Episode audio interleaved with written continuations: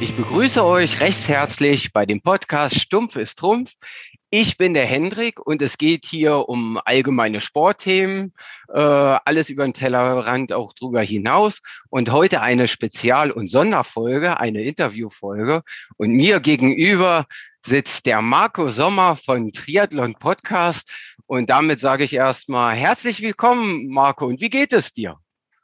Grüß dich, Hendrik. Hey, vielen, vielen Dank erstmal für die Einladung und für ja, für die Spezialfolge. Ich fühle mich mega geehrt. Uh, mir geht's gut. Wie geht's dir?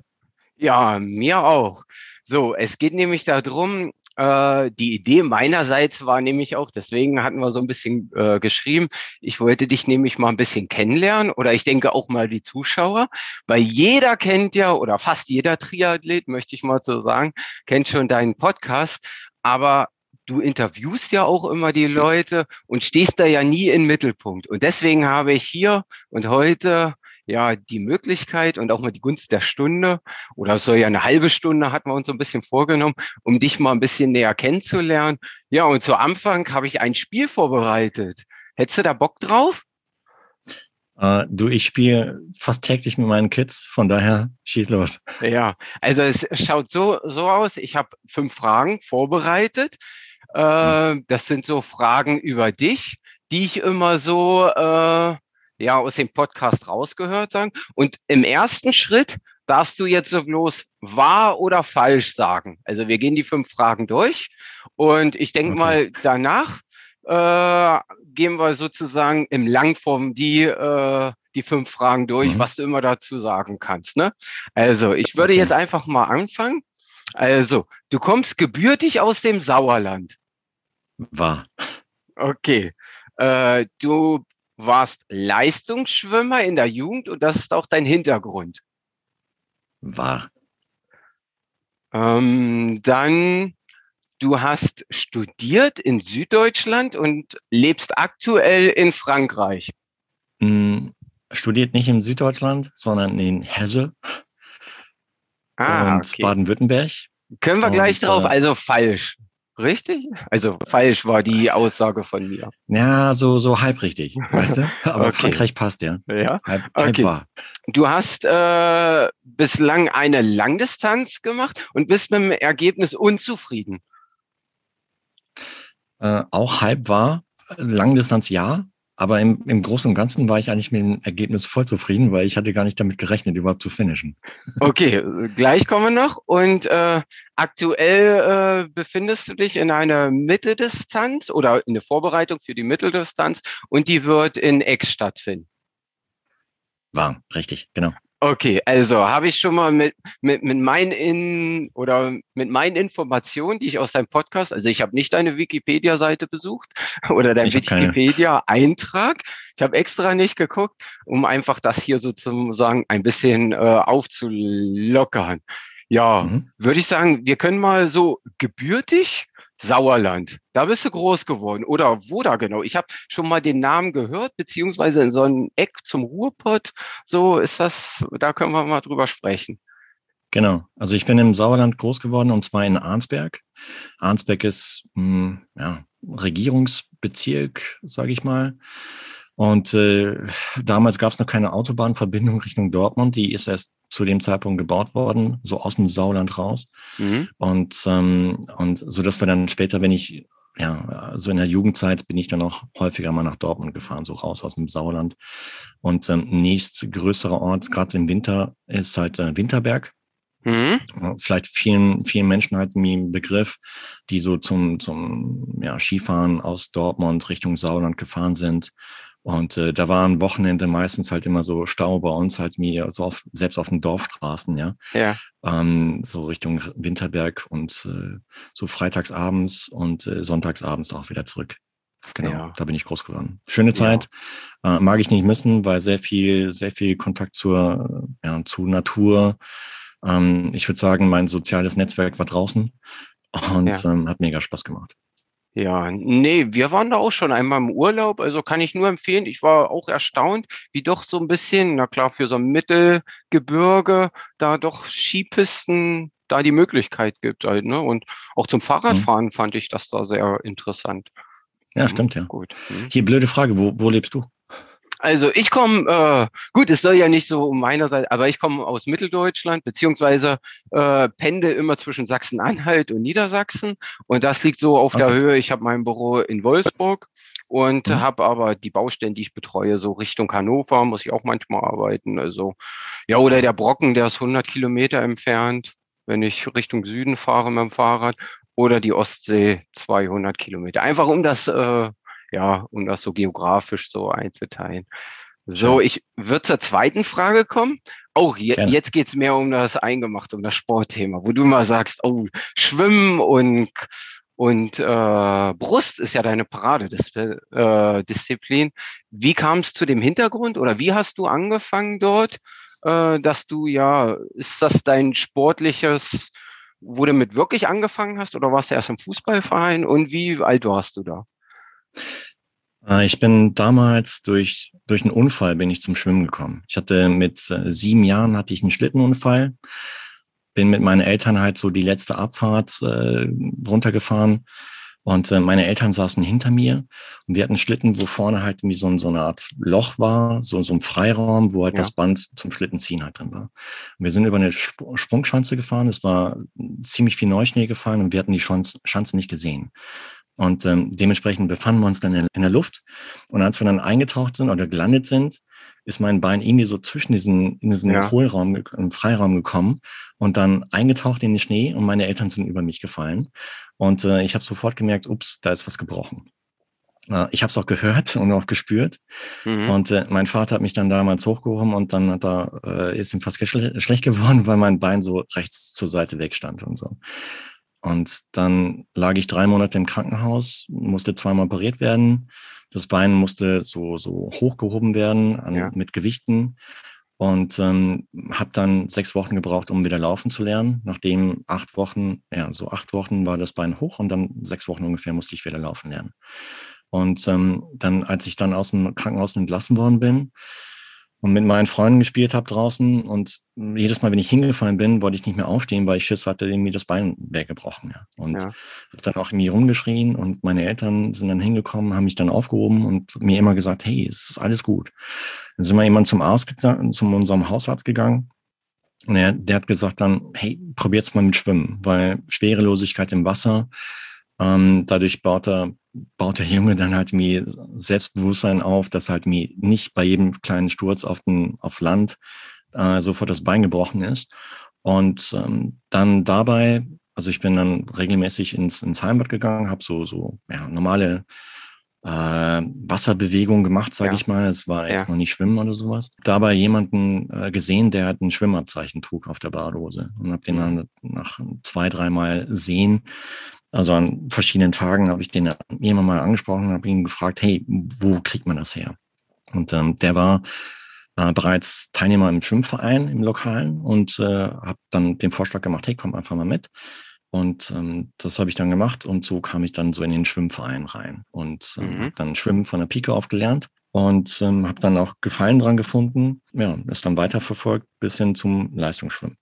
Mhm. Also wenn du sagst, äh, mit, mit sieben bist du da in Berührung gekommen, wie ja. äh, bist du dann da auch so gleich in so ganz Nachwuchswettkämpfe gleich eingestiegen nein, nein, nein. oder wie, wie war da der Aufbau denn? Nee, der, der Aufbau war erstmal äh, wirklich schwimmen lernen. Ja. ähm, weil ich hatte da vielleicht mal im Urlaub hatte ich es mal, ich glaube ein Jahr vorher mal so, so ein bisschen gelernt, mhm. ohne Schwimmflügel zu schwimmen. Aber da ging es dann halt wirklich ähm, auch gescheit Technik äh, zu lernen, so, so Grundlagen, aber alles mit Spaß verbunden. Mhm. Und ähm, das waren vielleicht so ein, maximal zweimal Sessions in der Woche. Mhm. Das ging auch so bis äh, neuntes, zehntes Lebensjahr und so ab zehn wurde es dann etwas mehr. Ähm, einfach weil, weil ich weiß noch ganz genau, jedes Mal nach dieser, nach diesem Grundkurs Schwimmen, sage ich mal, ja. kam halt die Leistungsschwimmer ins Heimbad und ähm, bin dann noch ein paar Minuten da sitzen geblieben und habe dann zugeschaut und ähm, das waren Idole, ja. Das waren A, Schränke ja. und ähm, B, halt, wie die halt durchs Wasser gezogen sind, fand ich einfach genial. Ja. Und ähm, dann, dann irgendwann gab es auch mal so ein einschneidendes Erlebnis und zwar war mein Urlaub, im Sommerurlaub und ähm, ich glaube 82 war das. Da ist Michael Groß zum ersten Mal in, in Guayaquil in Ecuador hat nie Schwimmweltmeister geworden. Mhm. Und äh, das war damals in allen Printmedien und ähm, habe mich dann noch mehr für Schwimmen interessiert und ja. habe damals auch zu meinem Trainer gesagt, hier, ähm, was muss man machen, um besser zu werden? Und ähm, dann hat er gesagt, ja, da musst du halt mehr schwimmen. Mhm. Und ähm, so bin ich dann halt äh, häufiger zum Schwimmen gekommen oder gegangen zum Training und mh, mm, ja, bin dadurch halt dann im Zuge der Zeit äh, häufiger geschwommen und dadurch auch ein bisschen besser geworden. Ja. ja. Und Fokussierung war in der Lage jetzt Brustschwimmen, wenn ich das äh, richtig so rausgehört, oder war das mhm. so, wo ihr durchgewechselt habt? Mhm. Im Prinzip war die, so die Ausbildung in allen Lagen. Okay. Und ähm, aber so der, so, so meine Lieblingsdisziplin war, war schon Brustschwimmen, ja. Brust mhm. und äh, gut Freistil auch, wobei jetzt weniger Sprint, sondern eher so die längeren Strecken, also 400 Meter. Das hat mir mhm. auch getaugt. Mhm. Weil ich äh, jetzt nicht so der Mega-Sprinter war, sondern immer ein bisschen Zeit gebraucht habe, um, um auf Touren zu kommen und auch ein gewisses Tempo halt zu halten. Das war okay. okay. Aber ich war jetzt nie irgendwie was weiß ich, äh, Leistung oder Nationalmannschaftsniveau oder sowas, sondern ja.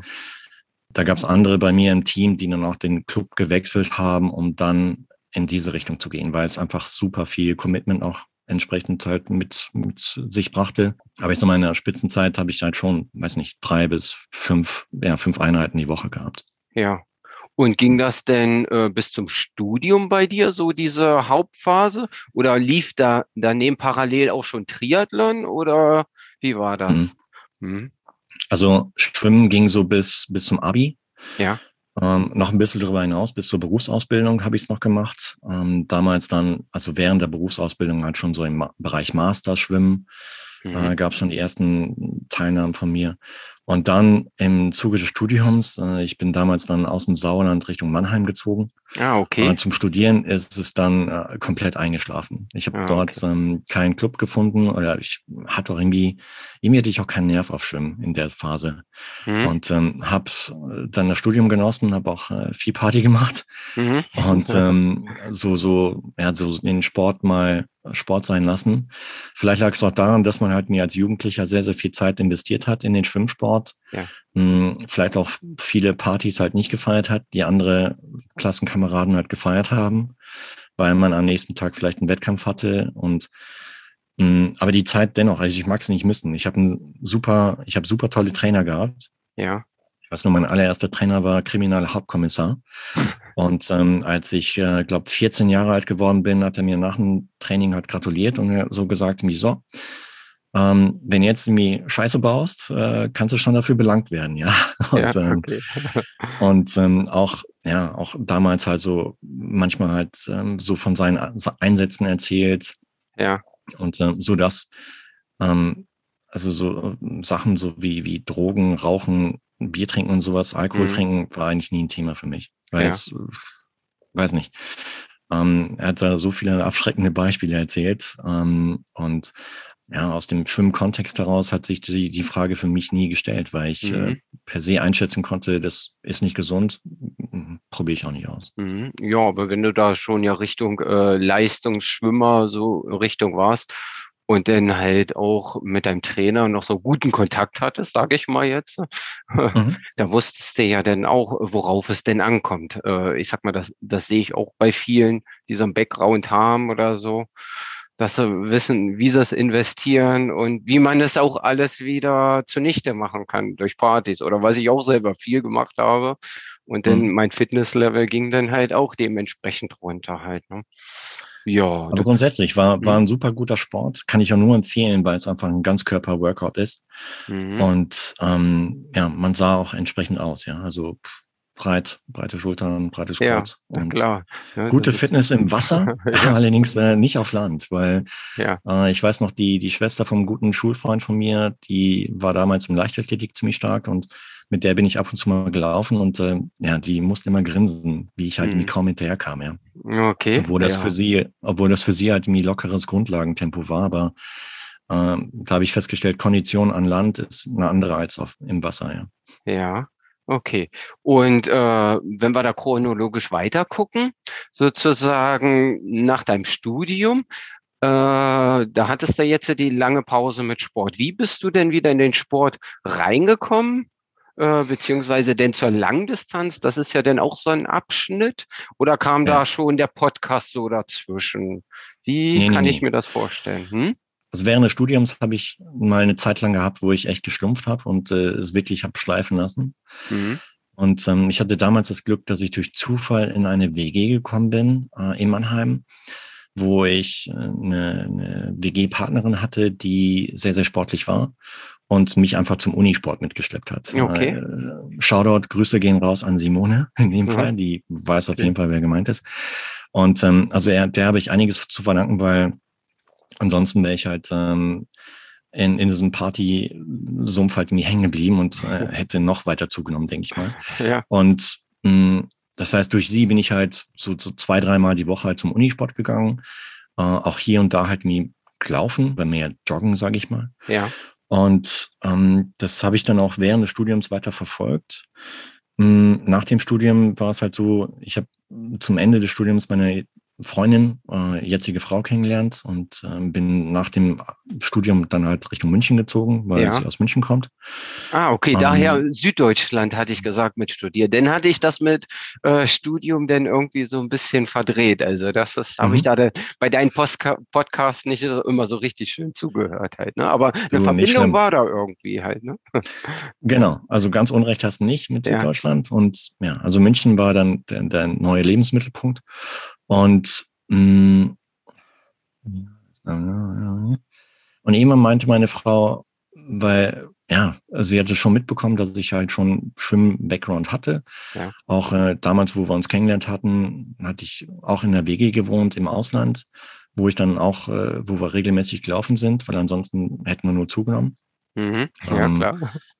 Wir haben uns damals in, in Asien kennengelernt und ich hatte dort in einer WG gewohnt auf einer, auf einer autofreien Insel, sage ich mal, ja. wo ich mit äh, jemandem aus Hamburg und jemandem aus Stuttgart zusammen in der WG gewohnt habe und wir sind dann ab und zu halt mit zusammen halt so Trail gelaufen, also ja. Offroad und, ähm, und um dadurch einfach fit zu bleiben.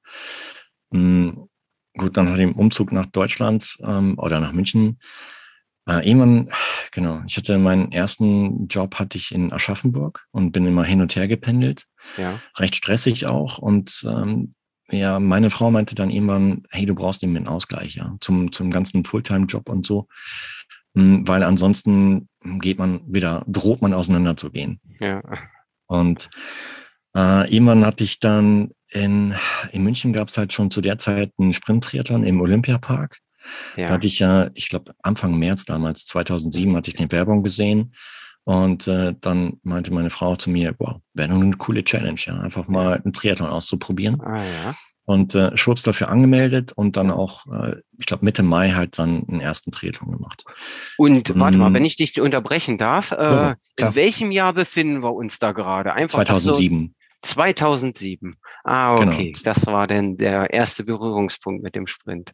Ja. Genau, 2007. Ich hatte damals in Aschaffenburg auch ein, zwei Kollegen, die schon zu der Zeit einen Triathlon gemacht hatten. Mhm. Um, ähm, und äh, ich hatte dort auch in der Nähe von Aschaffenburg ein erstes eigenes oder ein erstes Rennrad mir gekauft. Und ähm, dort halt ja, unter der Woche halt ein paar Runden gedreht mit den Jungs. Wir sind auch morgens vor der Arbeit schwimmen gegangen im Freibad. Um uns einfach fit zu machen. Damals war der Plan, uns für den Heinerman fit zu machen, der, ich glaube, im Juli, August stattgefunden hätte. Okay. Um, und, aber da war der Sprint-Triathlon in München halt schon, schon vorgeschaltet. Also das war der allererste Triathlon, den ich selbst gemacht hatte. Mhm. Und, um, aber von der Sportart Triathlon hatte ich schon weit vorher gehört. Ich glaube, in den 90ern hatte ich mal so einen Fernsehbericht okay. von ich in der Sportschau gesehen über Hawaii und äh, damals waren so Akteure wie, wie Dirk Aschmonheit zum Beispiel wurden porträtiert und mhm. mh, hm, Okay. Das weiß ich nur ganz genau, dass halt irgendwie das in meinem Kopf geblieben ist. Aber habe danach halt auch so die Sportart Triathlon wieder aus den Augen verloren. Und dann ah, so 2007 okay. durch die, durch die Werbung, ähm, irgendwie eine, eine Litfaßsäulen-Werbung war das halt für einen ja. Triathlon, ist es halt wieder hochgekommen. Genau.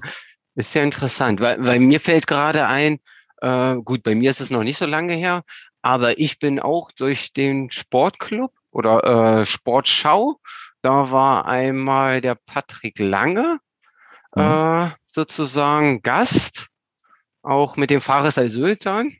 Und das weiß ich noch, äh, da hatten die auch ein bisschen ausgiebiger erzählt und Fares äh, mit seiner charmanten Art. Und das hat mich sehr beeindruckt. Einmal äh, die Leistung und einmal sein Auftreten halt. Ne? Und das ist mir irgendwie da so hängen geblieben. Aber fand ich gerade lustig, weil du das auch erzählt hast. Ne? Aber kannst du weiter erzählen. Ja gut, bei uns, bei uns war es, oder bei mir war es halt so, dass wir 2006 hatten wir Urlaub in Amerika gemacht. Ja. Mm, sind auch nach Hawaii rübergeflogen und waren just in dem Moment auch dort in, in auf Big Island, als, ja. äh, als, als Hawaii Ironman war. In der Vorwoche mhm. waren wir da.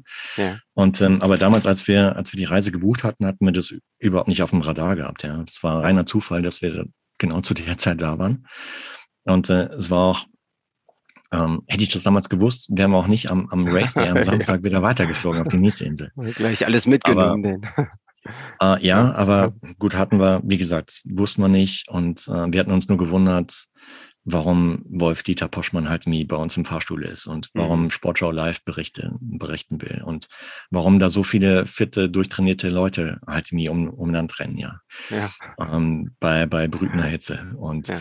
naja, und ja, dann, wie gesagt, März 2007 habe ich dann halt mir gesehen, okay, es gibt einen Triathlon, probiere ich einfach mal aus. Genau, ja. dann habe ich das im Mai gemacht. Ja, hört sich ja gut an. Und gleich gefesselt davon, weil der ging ja deine Reise erst richtig los, sage ich mal. Äh, ich denke mal, den ersten Triathlon vergisst man nie. Damals ja. lief alles äh, komplett schief, sage ich mal. Ja. Ähm, es, ich hatte das Glück, dass das Schwimmen war halt im, im Olympiabad, 50 mhm. Meter Bahn. Das ging noch. Hm, Danach äh, kam ich rausgerannt aus dem Heimbad und dann fehlte der Wechselbeutel. Mhm. Äh, das war das erste Malheur. Ähm, kein, also war, war, kann halt passieren, ja, ist vollkommen ja. fein. Ich bin jetzt auch nicht ausgerastet, sondern ähm, ich hatte dann durch Zufall gesehen, dass meine Frau noch da beim, beim Schwimmausgang halt stand Mhm. Und habe sie einfach gebeten, schmeiß mir mal kurz das T-Shirt drüber, weil mein Rad steht da hinten. Und ähm, dann mache ich es halt oldschool mit Badehose und T-Shirt. Ja. Mhm, habe ich dann auch gemacht, weil ich wollte nicht aufgeben. Ja. Ich wollte einfach das Ding halt durchziehen, egal. Okay. Zeit war vollkommen nebensächlich. Und ähm, hab's dann halt äh, so à la Fares halt durchgezogen. Später ja. der Lauf, der war nicht mehr so cool, nicht mehr so rund. ja. Und auch ähm, ja, die nächsten drei Tage taten auch so die so die Schenkel-Innenseiten taten halt weh, weil da alles alles aufgeraut war. Ja. Mhm, aber ich ich werde es nicht vergessen, als ich da in die Finishline halt gekommen bin. A, ähm, es war so ein so ein gemeinsames Miteinander. Mhm man sah halt dann schon auch, ähm, ähnlich damals wie in Hawaii, wow, äh, sind alle voll durchtrainiert. Man hat halt hier und da halt auch schon mal die Namen auf den, auf den Einteiler gesehen ja. und, ähm, und hat die sich halt gemerkt und ähm, hat dann auch später im weiteren Verlauf der Zeit auch die Leute häufiger gesehen an den Startlinien und ja. ähm, so dass sich im Zuge der Zeit auch Bekanntschaften, Freundschaften gebildet haben. Und das fand ich, ähm, damals habe ich das noch nicht so umrissen, und ähm, aber ich fand einfach die Atmosphäre fand ich genial. Auch so Finishline Buffet fand ich halt cool. Überhaupt mhm. die Idee fand ich super, kannte ich noch gar nicht. Und ähm, das das hat mir einfach getaugt. Ja, also dass ich gesehen habe, wow, das ist halt klar im Rennen ist es halt ein bisschen so gegeneinander, aber auch nie unfair. Und ähm, später die Atmosphäre auf der Finishline ist einfach super cool.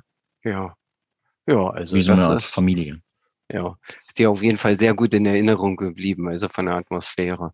Und äh, genau. war da denn für dich schon der Entschluss, ah, du willst die Distanzen, also immer verdoppeln, denn von olympisch mittel auf Langdistanz oder war das bei dir ein, ein langsamer Prozess? Wie würdest du das beschreiben? Äh, das war eher ein langsamer Prozess. Also ich mhm. hatte dann so ich glaube, das war auch das einzige Rennen, das ich gemacht hatte in 2007. Ja. Hatte mir dann halt vorgenommen, das im nächsten Jahr wieder zu machen oder überhaupt die nächsten Jahre. Und habe ich auch gemacht. Und mh, mm, dann hatte ich, ich glaube, 2009, äh, nee, 2000, bis 2010 habe ich nur Sprintdistanzen gemacht. Okay. Und dann habe ich 2010 auch zum ersten Mal olympisch gemacht, damals in, in Karlsfeld. Mhm. Auch super geile Erfahrung, äh, super geil organisiertes Rennen. Hm, die Radstrecke, da hatte ich Respekt vor, weil ich war, ja, ich hm, habe jetzt nicht irgendwie nach Trainingsplan trainiert, sondern einfach nach Lust und Laune. Okay. Und mh, hm, hatte, genau, 2008 bin ich zum ersten Mal Vater geworden. Da bin ich im Prinzip halt, ja, äh, strukturiertes Training konnte man es nicht nennen. Und ja, einfach genau. nach Lust und Laune halt, habe ich halt Sport gemacht. Das hat sich dann noch so durchgezogen. Und 2010 hatte ich dann zum ersten Mal so Lust, mal olympisch auszuprobieren. Wie gesagt, ja. in Karlsfeld war ein tolles Rennen, sehr heiß gewesen und äh, aber dennoch durchgezogen und äh, was ich dort liebte, war einfach, äh, es gab auch geile Finisher-Geschenke. Also damals halt okay. so Regenschirm. Ja. Wohingegen man meistens halt immer so, was weiß ich, äh, Shirt oder Badekappe oder irgendwas anderes bekommen hat. Mhm. Hm, dann hatte ich auch noch äh, Schlesee gemacht in dem Jahr, im September. Und ähm, nach, ja, ich glaube, ein paar Wochen schon vor Schlesee hatte ich mich für Ironman Frankfurt 2011 angemeldet, weil okay. ich ähm, dort ja, ich wollte es einfach mal ausprobieren, halt so mit einer Langdistanz, wie ja. sich das anfühlt und ob der, ob der Körper ready ist dafür. Ja. Ähm, nach ein paar Jahren so, so, ja, so, ja. so äh, Grundlagen legen im, im Triathlon-Sport und das habe ich dann 2011 gemacht. Aha. Okay. Und ähm, hast du da einen Trainer, Trainingspläne aus dem Internet? Oder wie bist du denn für 2011 denn an die Langdistanz herangegangen? So? Einmal mental und einmal körperlich. Sind ja zwei Faktoren.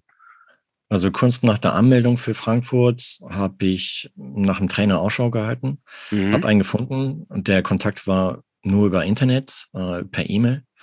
Und ähm, das heißt, der Trainer hat mir halt einen Plan zur Verfügung gestellt, den ich entsprechend abgearbeitet habe oder versucht habe, zumindest ja. abzuarbeiten. Vom Umsatz her oder wie kann ich es mir vorstellen? So mehr auf 20 Stunden oder 10 Stunden? Da gibt es ja auch so Unterschiede. Ich sag mal, das war, war ein lockerer Einstieg. Hm, es war, ich sag mal, es hat so mit acht bis zehn Stunden die Woche angefangen. Mhm. In der Spitze ging es halt hoch bis, ich würde schon sagen, 15, 18 Stunden. So war einfach die Situation, dass ähm, ich kurz bevor ähm, Ironman Frankfurt 2011 war im Juli. Ja. Ich bin im Mai 2011 zum zweiten Mal Vater geworden. Genau. Und mhm. ähm, so dass dann im Prinzip so die Zeit Mai bis Juli so gut wie recht wenig Training stattfand, ja. Ja. Ähm, weil, weil der Fokus ein komplett anderer war. Das hatte ich unterschätzt. Mhm. Mir war es aber auch sehr, sehr wichtig, dass ich halt ähm, auch viel Zeit mit der Familie verbringe, weil ich ja. wollte nie ein Sportler sein, der so alles auf Kosten der Familie macht, sondern alles im Einklang. Mhm. Hm, und von daher war es für mich auch nicht, ich habe mir jetzt kein Zeitziel gesteckt, ich habe einfach nur gesagt, ich möchte finishen und mhm. ähm, hatte ja im Prinzip alles nur auf Finish ausgelegt. Mir war es äh, ziemlich egal, ob jetzt in 12, 13 oder 15 Stunden. Ja bin ich da relativ locker dran gegangen. Okay, da ist ja nur, das ist ja eine Situation für einen Age-Grouper, Langdistanz und Vater und Arbeiten noch nebenbei. Hast du da mal einen goldenen Tipp für alle Hörer da draußen? Wie managt man sowas? Also ich finde, so bei mir alles über zehn Stunden in der Woche, da komme ich an meine Grenzen. Wie sollte man das so wirklich nur als den vielleicht ultimativen Supertipp äh, geben, wenn man so ein großes Ziel hat. Aber die, die Nebensachen sind ja auch noch da halt, ne? so wie Familie und Arbeit. Du, das sind nicht Nebensachen, sondern das sind eigentlich die Hauptsachen, ja. ja. Genau. Weil was nützt es, was nützt es dir, wenn du halt mir, was weiß ich, 20 Stunden halt in dein Training investierst und ja. dann am, am Race Day halt einen hammergeilen Tag hast, mhm. durch die, über die Finishline läufst und aber keine, keine Socke da ist, mit der du feiern kannst, weil du die alle vorher sauer gefahren hast. Mhm. Mm, letztendlich bei uns Age-Gruppern, es geht um nichts, ja. Es geht mhm. einfach nur, es ist schon ein Riesenerfolg, wenn wir überhaupt in Bewegung bleiben. Ja, das, das war mir von Anfang an wichtig, alles in Balance zu halten, so dass ja. keine Partei halt irgendwie äh, da, da drunter leidet, ja. Mhm. Ähm, von daher vielleicht einfach erster Tipp wäre, spreche es ab mit der Familie, insbesondere mit deiner Partnerin, hm, dass die weiß halbwegs, was auf sie zukommt, ja. dass ähm, es schon vielleicht hier und da heißen kann, dass du, was weiß ich, Samstagmorgens halt für drei Stunden unterwegs bist auf dem Rad. Mhm. Und aber auf der anderen Seite versuche auch irgendwie Alternativen zu finden, vielleicht Kombinationen zu finden, dass du so das eine mit dem anderen verbindest. Wir haben es damals so gemacht, dass, was weiß ich, wenn man sich im Sommer halt irgendwie vorhatte, Richtung Biergarten zu fahren im Süden von München, ja. dass äh, der eine Teil mit dem Auto hingefahren ist und der andere, also jetzt in dem Fall ich, mit dem Fahrrad hingefahren bin. Oder dass man halt das Fahrrad eingeladen hat und dann ich später mit dem Fahrrad wieder zurückgefahren bin. Hm, wenn man irgendwie das Gefühl hatte, man müsste jetzt Rad fahren. Oder ich habe es auch meistens so gemacht, dass ich halt äh, früh, früh morgens halt trainiert habe, während der Rest der Familie noch geschlafen hat. Also morgens mhm. um, was weiß ich, 5 Uhr schon raus, ja. um eine Laufrunde zu machen. Und ähm, das dann halt verbunden habe mit äh, Semmeln holen, Brötchen holen, äh, ja. um Frühstück mitzubringen. Ja, klar. Hm, einfach, dass man der, der Partnerin in dem Fall das Gefühl gibt, dass es halt sich nicht nur alles um Sport dreht, sondern dass halt die Familie immer noch nach wie vor Trumpf ist. Und das mhm. war mir persönlich sehr, sehr wichtig. Und gut, also, meine, also ich habe meine, wir sind nach wie vor verheiratet ja. und ähm, und äh, alles gut. Ja, ja, wir, wir können, du sagtest ja 2011 die Langdistanz. Wie ging es denn weiter? Dann, dann hast du, äh, weil das war ja sozusagen deine Langdistanz, da, danach hat sich das nicht mehr gereizt oder Mitteldistanzen? Wie hast du das danach, wie seid ihr weitergegangen? Ich sag mal so, das war der, der Race Day in Frankfurt war ein ziemlich harter. Also es war ja bis dato so das härteste, was ich je gemacht habe. Ja. Weil man muss sich vorstellen, normalerweise Frankfurt ist ziemlich heiß im Sommer, im Juli. Und ähm, da hatte ich höchsten Respekt. Ich hatte auch fest damit gerechnet, dass es richtig heiß werden würde, war es aber nicht. An dem Tag mhm. war es halt so, dass es ähm, über Nacht massiv abgekühlt hatte. Der Lange Waldsee hatte, war wärmer als Außentemperatur. Es hat äh, am, am Prinzip, es hat nur geregnet. Wir hatten, weiß nicht, zehn Grad auf der Rennstrecke, auf auf der Radstrecke. Hm, ich habe viele vom Rad absteigen sehen. Hm, viele auch am, am Rande der Strecke heulen gesehen, weil ja. sie äh, sich viel zu kalt angezogen hatten und äh, einfach das Rennen gehasst haben. Ja. Ich glaube, Fares hat es damals gewonnen. Ähm, für mich ging, es einfach nur darum, halt die Atmosphäre aufzusorgen. Es war einfach mhm. ein, mh, hm, da waren so viele Momente drin, die, die man nie vergisst. Und ja. ein guter Freund hat mir auch im Vorfeld gesagt, der hatte Frankfurt das Jahr davor gemacht. Ähm, es gibt vieles, was man sich kaufen kann, aber es, manche Sachen muss man sich einfach erarbeiten. Und das war genau, äh, als ich den, das Rennen gemacht habe, wusste ich genau, worum es ging und was er damit gemeint hatte. Mhm. Und ähm, gerade wenn du halt, äh, was weiß ich, äh, fünf, sechs Mal aufhören willst und dich jedes Mal wieder aus der Scheiße halt rausziehst, auf gut Deutsch gesagt. Ja. Und ähm, da gab es auch eine Situation, ein Teil meiner Familie wohnt in der Nähe von Frankfurt. Und äh, meine Mutter und meine Oma standen an der Strecke und meine Oma meinte immer so später bei der dritten Runde, ähm, bei dem Laufen hatte ich schon 30 Kilometer Intus, ja. ähm, meinte sie so, ah, da, hey, da kommt das nächste Gewitter und jetzt kannst du aber aufhören, ja, jetzt bist du ja lang genug unterwegs. Und ich so, hey, no, äh, noch eine Runde und dann habe ich das Ding erledigt, ja. Und äh, ja. Und ähm, vielleicht hat es unbeabsichtigt gemacht, äh, aber auf jeden Fall gab es mir nochmal so einen extra Push, obwohl es mir echt dreckig ging in, ja. in der Situation. Ich, ich habe es dann letztendlich halt ins Finish gepackt, ja. in 4,45. Manche Triathleten sagen jetzt, oh, das ist ja kein Triathlon, das ist ja dann Ausbaden gewesen. Ähm, aber für mich war es war es echt, war es eine mega Challenge, gerade mental, ja. Ja. Wenn der Körper nicht will, und ähm, aber der, der Kopf dann dem, dem Körper sagt, okay, jetzt komm, jetzt beiß dich da durch und jetzt beiß dich da durch. Und da habe ich echt massiv gelernt an dem Tag über mich selber, wozu man imstande ist, was man alles erreichen kann durch harte Arbeit, wie wichtig auch der Kopf ist, was so zwischen den Ohren passiert. Aber war danach komisch, also ich war danach echt leer. Also mental mhm. war ich zu nichts mehr zu gebrauchen für die nächsten zwei, drei Tage. Ja. Ah, ich hatte mich dummerweise halt im März 2011 für den Münchner Marathon angemeldet. Ja. Und bin da im Prinzip, weil ich hatte auch irgendwie keinen, vielleicht geht's dir da draußen auch so. Also, wenn ja, äh, lass es den Hendrik gerne wissen. Ja. ähm, ich hatte null Bock auf Sport in dem Moment, weil, weil die ganze Zeit über mehrere Monate hat man sich nur auf dieses eine Ziel fokussiert und dann hat man es im Kasten, hat es erledigt und hat es erreicht und dann fragt man sich, ja, was kommt als nächstes? Und ähm, da bin ich echt voll in so ein Loch reingefallen und äh, mhm. äh, konnte mich da auch echt nicht raus, rausziehen. Ich weiß nur ganz genau, als ich dann Anfang Oktober halt ähm, mit der U-Bahn äh, Richtung Münchner Marathon gefahren bin und ja. so auf dem Weg dorthin halt gejoggt war. Das war so ja. das erste Mal joggen. Ähm, seit seit dem Juli. Oh, das dachte ich mir, oh Scheiße, wie soll der Marathon werden, ja? Und das war dann auch, ja, war war doof. Also hat keinen Spaß gemacht. Ja. Mhm. Von da habe ich mir ab dem Moment gedacht, okay, wenn du nochmal Langdistanz machst, ähm, dann bereite es gescheit vor. Gut, dann hatte ich äh, ein paar Jahre, wo sehr, sehr viel Stress im Job angesagt war. Ja.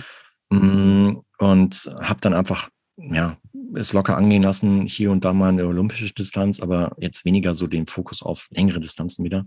Ja. Weil, wie gerade schon gesagt, wenn du da richtig Spaß haben willst, musst du auch entsprechend vorbereitet da reingehen. Mhm. Um, um, und das aber auch alles in Einklang mit der Family. Und Ja.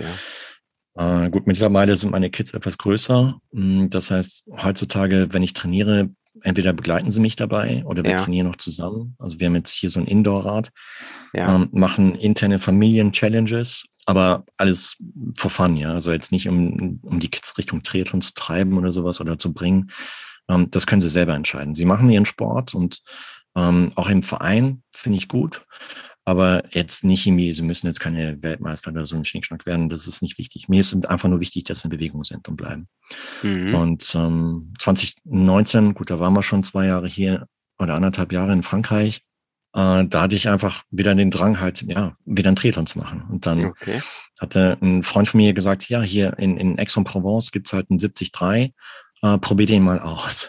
Mhm. Äh, Okay. da hatte ich aber noch keinen Blick auf die auf das Streckenprofil geworfen und Ja. äh, hatte mich dann dummerweise schon vorher angemeldet, ähm, bis er mich dann halt gewarnt hat. Ja, übrigens, da sind äh, so knapp 1300 Höhenmeter auf die 90k auf der Radstrecke und ähm, aber alles machbar, ja. Natürlich. Und es war 2019, genau. Und doof war einfach nur, dass, also das, die, die Vorbereitung kurz nach der Anmeldung lief super. Ja. Ähm, ich hatte mich so im Spätsommer angemeldet und über den Herbst ging's, war super. Mm, Winter war doof, weil da hatte ich mir irgendwie so einen Infekt eingefangen, der voll auf die Lunge ging, so dass ich dann echt äh, massive Probleme hatte. Ich hatte, mm, ja, mal Momente, wo ich halt, ich glaube, 65, 70 Prozent Lungenvolumen nur noch hatte Okay. und ähm, dann zum Arzt geschleppt worden bin hier und äh, dann entsprechend mit Medikamenten versorgt wurde, so dass es halbwegs besser wurde, aber es war nicht im, richtig an Sport zu denken. Und äh, damals hatte ich dann, die war, ich hatte auch mit einem Veranstalter halt nie Austausch gehabt und äh, hatte nachgefragt, ja, wie schaut's aus? Gibt es Alternativen, dass man das nächste Jahr schieben kann? Gab es leider nicht. Äh, es wurde nur angeboten, dass man halt irgendwie zum einem anderen europäischen Rennen halt irgendwie wechseln könnte. Ja. Das wäre damals im September in, in, in Italien gewesen. Ähm, wollte ich aber nicht machen, weil es einfach Zusatzkosten gewesen wäre. Und mh, dann hatte ich äh, noch in Social, im Facebook halt nachgefragt, was würden andere machen an meiner Stelle? Ja. Und ähm, da kam halt so größtenteils Feedback, ja, probier's einfach aus, schau mal, wie der Tag läuft. Wenn es nicht geht, hörst du halt auf. Und ähm, aber ja, dann hast du es zumindest probiert. So habe ich das, das dann gemacht und bin mit äh, da gibt's auch auf meinem YouTube-Channel halt so ein bisschen Dokumentation, wie ich es angegangen bin. Mhm. Äh, Würde ich niemals empfehlen, das so zu machen. Ja, hell no. Okay. Und ähm, letztendlich bin ich halt mit, weiß nicht, äh, 60, 70 Kilometer insgesamt äh, Radfahren, äh, Ja. 20 Kilometer laufen und äh, vielleicht, weiß nicht, fünf Kilometer schwimmen halt da reingegangen. Ja. Ja, okay. Und ähm, Also, eine krasse Vorbereitung halt, ne? Also, äh, ultra krass, du. Ich sag dir, Also professionell lockeren- vorbereitet. Lock aus der Hose geschüttet, ohne Vorbereitung. Ähm, so ungefähr, ja. Äh, total doof, würde ich auch niemals empfehlen. Ähm, aber ich wollte halt das, das Geld nicht halt äh, ja, ins Klo spülen, sondern ich Ja. wollte es halt irgendwie genutzt haben und, Mhm. und zumindest halt probiert haben. Und ja, dementsprechend lief das dann auch. Also Schwimmen war Mhm. okay. Mm, Radfahren war, ja, war tough, war richtig tough. Habe ich, äh, also es war noch tougher als Frankfurt damals.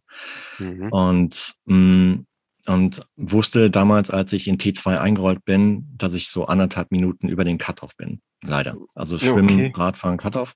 Und ähm, es hat aber damals in T2 keiner gemerkt, es hat mich auch keiner angehalten und ich habe dann halt für mich entschieden, okay, auch wenn ich später nicht in der Wertung auftauche, äh, ich ziehe es dennoch durch für mich Ja. und wollte es halt in der Overall-Zeit halt nie machen. Mm, Und habe ich dann letztendlich gemacht. Ja, jetzt mögen vielleicht manche Hörerinnen und Hörer da draußen auch denken, oh, ist ja kein Triathlet und bla. Hm. Ähm, aber für mich war es einfach wichtig, einfach das Ding halt durchzuziehen. Also ich habe per se halt mir so eine Art Mindset, Dinge, die ich anpacke, die bringe ich auch zu Ende. Ja. Und ähm, ja, dementsprechend habe ich das dann halt durchgezogen. Hab zwar auch eine Finisher-Medaille bekommen, habe ich aber nie umgehängt. Habe auch ein Okay. Finisher-Shirt bekommen, habe ich auch nie getragen. ähm, weil es für mich eine Frage der Ehre ist. Sowas könnte ich nur dann tragen, wenn ich es auch wirklich in der Ergebnisliste äh, aufgetaucht wäre. Okay. Und äh, wenn ich wirklich äh, offen und ehrlich sagen könnte, okay, ich habe es ins Ziel gebracht. Und hm. dementsprechend habe ich nur eine Rechnung offen und äh, die möchte ich dieses Jahr mit, mit Aix-en-Provence begleichen. Oh ja, äh, das ist ja jetzt sozusagen äh, der Sprung von 19 bis 22. Und äh, ja. war das die ganze Zeit in deinem Hinterkopf drinne oder wie kam es jetzt zu der Entscheidung? Also wir können ja jetzt sozusagen ja auf dein aktuelles Training mal so eingehen und äh, wie vorbereitet äh, du denn da sein wirst. Ich glaube, im Mai ist das denn, oder? Für Genau, Stichtag ist der 22. Mai. Mhm. Hm, Ziel, oder eigentlich hatte ich mich schon 2020 für letztes Jahr angemeldet. Ah, okay. Mhm. Nee, warte mal. Äh, ja, doch. Ähm, genau, ich hatte mich für letztes Jahr angemeldet. Allerdings, ähm, gut, das ist verschoben worden. Vom ja. Veranstalter wurde man dann gefragt, mag man diese Verschiebung mitmachen oder mag man nächstes Jahr starten? Mhm. Ich habe dann auf dieses Jahr geschoben, ja. weil ansonsten, ich glaube, letztes Jahr fand es im September statt und das hätte bedeutet, dass man hier über den Sommer komplett durchtrainiert und Sommer war hier richtig heiß mit okay. 40 Grad. Ist nicht so ganz mein Ding. Ähm, dementsprechend habe ich es jetzt auf Mai geschoben und äh, Training bislang läuft, läuft okay, sage ich mal. Ich mache jetzt äh, keine Ansagen oder so. Ja. Mm, ich sag mal, Schwimmen ist natürlich halt schwierig, gerade so in Pandemiezeiten, auch in Frankreich. Also ich habe Respekt vor, vor, vor der Pandemie, ganz klar. Ja. Ähm, und ähm, bei mir wird jetzt morgen äh, die erste Trainingseinheit im Wasser sein, seit, also jetzt in diesem neuen Jahr. Okay. Ich war letztes Jahr, als die Zahlen etwas unten waren im Herbst, war ich ein paar Mal schwimmen, ähm, hier in. Ex.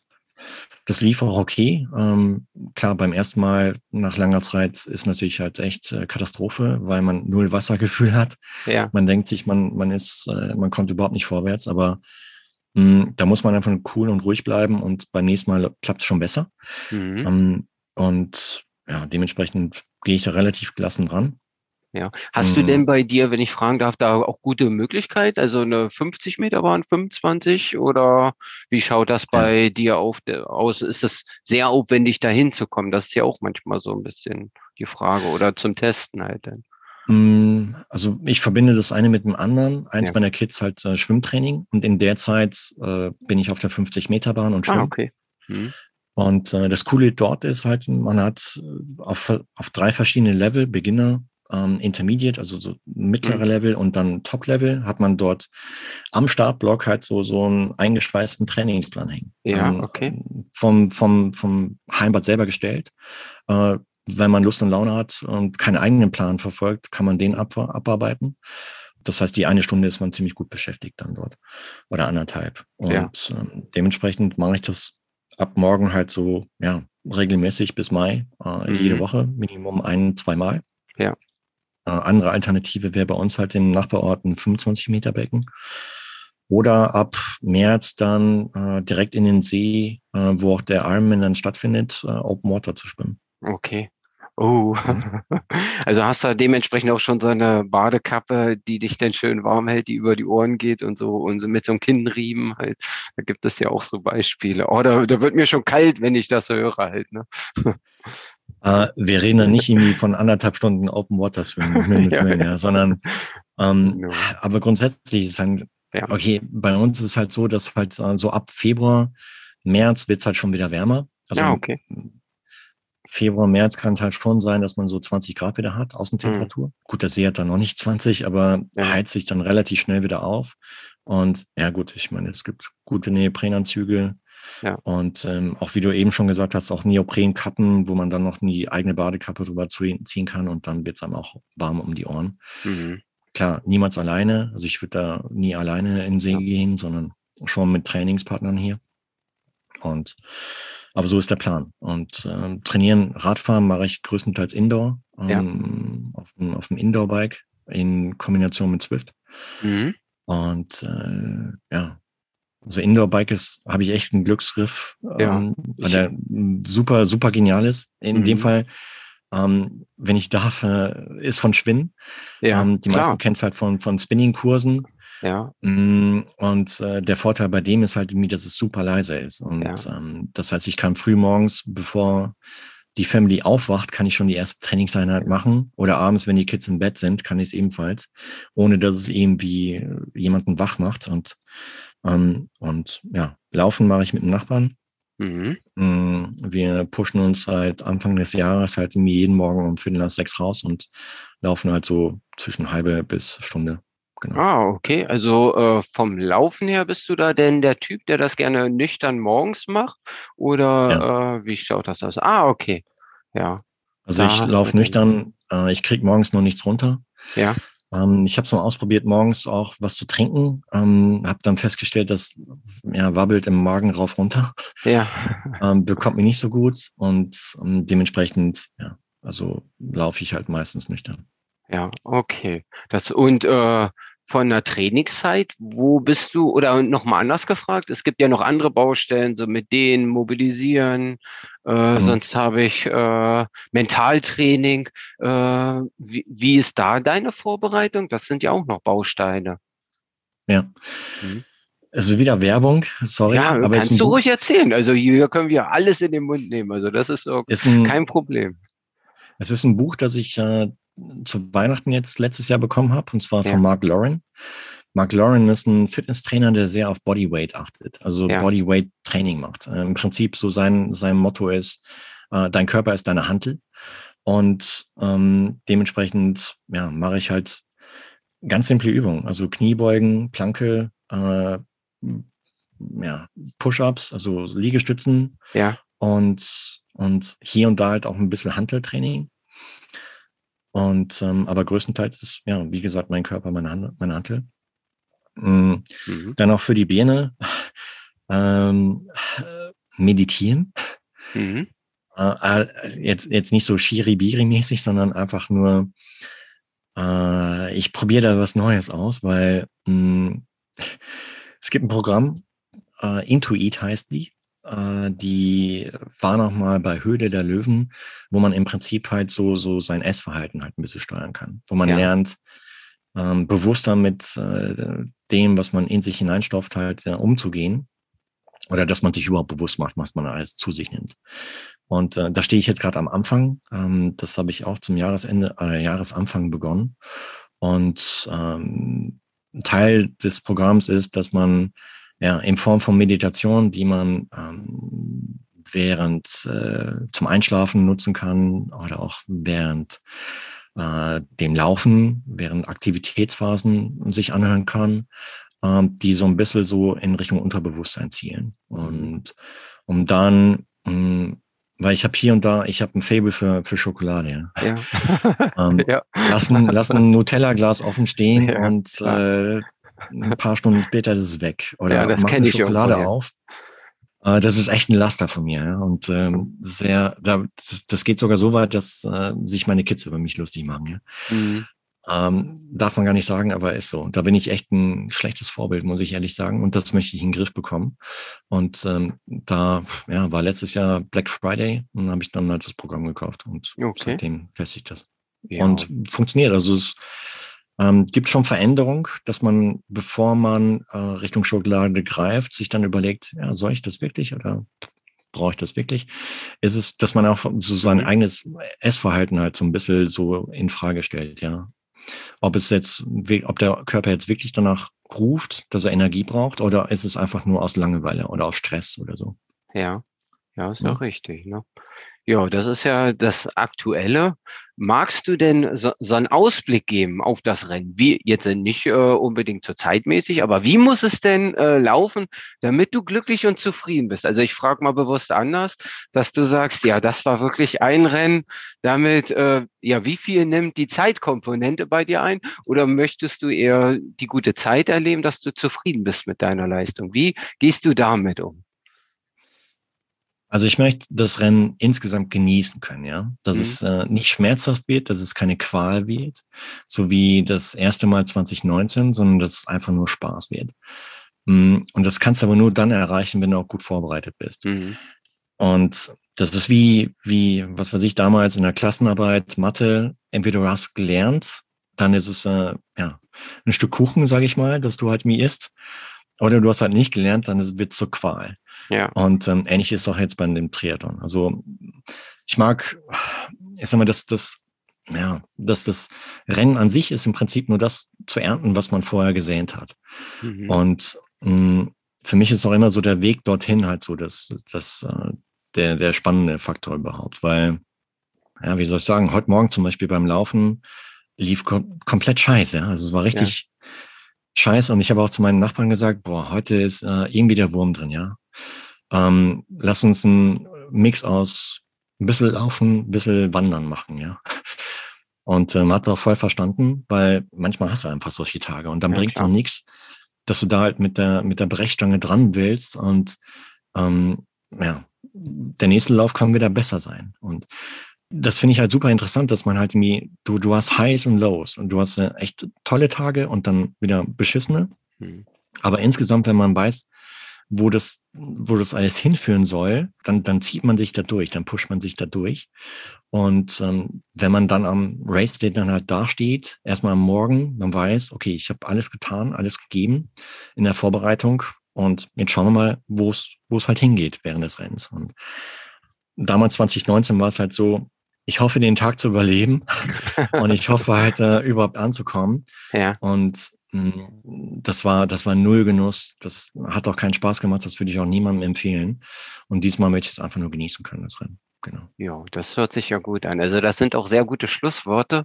Also äh, ich könnte mir auch vorstellen, äh, dass wir nach dem Rennen uns nochmal treffen für eine Podcastaufnahme, dass du ja. denn mal so ein bisschen erzählst, wie es denn wirklich gelaufen ist. Und ich habe mir mal jetzt so ein bisschen auch den, denn gerade so beim Ziele nochmal ein bisschen Notizen gemacht. Und äh, mhm. dann können wir mal so ein bisschen reflektieren. Also wenn der Bock hast, ne, Einladung steht fürs äh, nächste Mal. Mhm. Und mhm. ja, hast du sonst noch was den Zuhörern mitzuteilen? Oder äh, ja, sonst würde ich auch denn abmoderieren. Also dir gehören jetzt sozusagen fast die letzten Worte. ja. äh, erstmal nochmal vielen, vielen Dank für die Einladung, für die Möglichkeit. Ja. Und ja, also ich würde mich freuen, wenn wir ein Follow-up machen würden, weil es gab noch so viele Themen, über die ich hätte ja. quatschen können. Ich meine, über den, den Triathlon-Podcast zum Beispiel selber. Ja. Und ähm, und, aber ich, was ich gerne mitgeben wollen würde, ist, weil ich finde das sehr, sehr häufig in, in, in Social Media, nehme ich so wahr, dass sich manche Leute sehr, sehr massiv unter Druck setzen, ja. Mhm. Und ähm, so nach dem Motto, ah, ich muss unter zehn Stunden Langdistanz machen. Erst dann bin ich happy. Oder ich muss halt ähm, die und die Wattzahl treten. Oder ich muss halt wie vier, vier Minuten auf einen Kilometer rennen oder sowas. Ähm, totaler Quatsch. Die Leute sollen einfach, oder ihr sollt einfach Spaß haben an der Bewegung, weil ähm, wenn man sich mal so anschaut, ich habe neulich halt so einen Bericht gelesen von, von wem war das? Deutschen Krankenkassenverband, äh, wie viele Leute nicht in Bewegung kommen, ja, und wie viele Leute auf der Couch bleiben und mhm. äh, sich äh, mit, mit Fastfood und sowas zudröhnen und zuballern. Ich meine, es ist schon ein Riesenerfolg in der heutigen Zeit, auch in Zeiten von Pandemie, überhaupt äh, sportlich zu sein und sportlich zu bleiben. Ja. Und wenn einem das gelingt, ähm, neben auch den ganzen anderen Versuchungen wie Social Media, wie äh, Nahrungsangebot und so weiter, mh, da hier und da zu widerstehen und einfach mal sportlich und in Bewegung zu bleiben, hat man schon einen Riesenschritt gemacht. Und ähm, mir geht's auch in erster Linie darum, auch ja, ein Vorbild für meine Kinder zu sein. Das heißt, meine Aufgabe ist als, als Vater und vielleicht auch an dich da draußen, ähm, es muss gar nicht Triathlon sein, es muss nicht Ironman sein, sondern dass man grundsätzlich halt ähm, seiner, seiner Vorbildfunktion halt mir auch gerecht wird und einfach mal ja, in Bewegung bleibt, äh, überhaupt kommt, bleibt.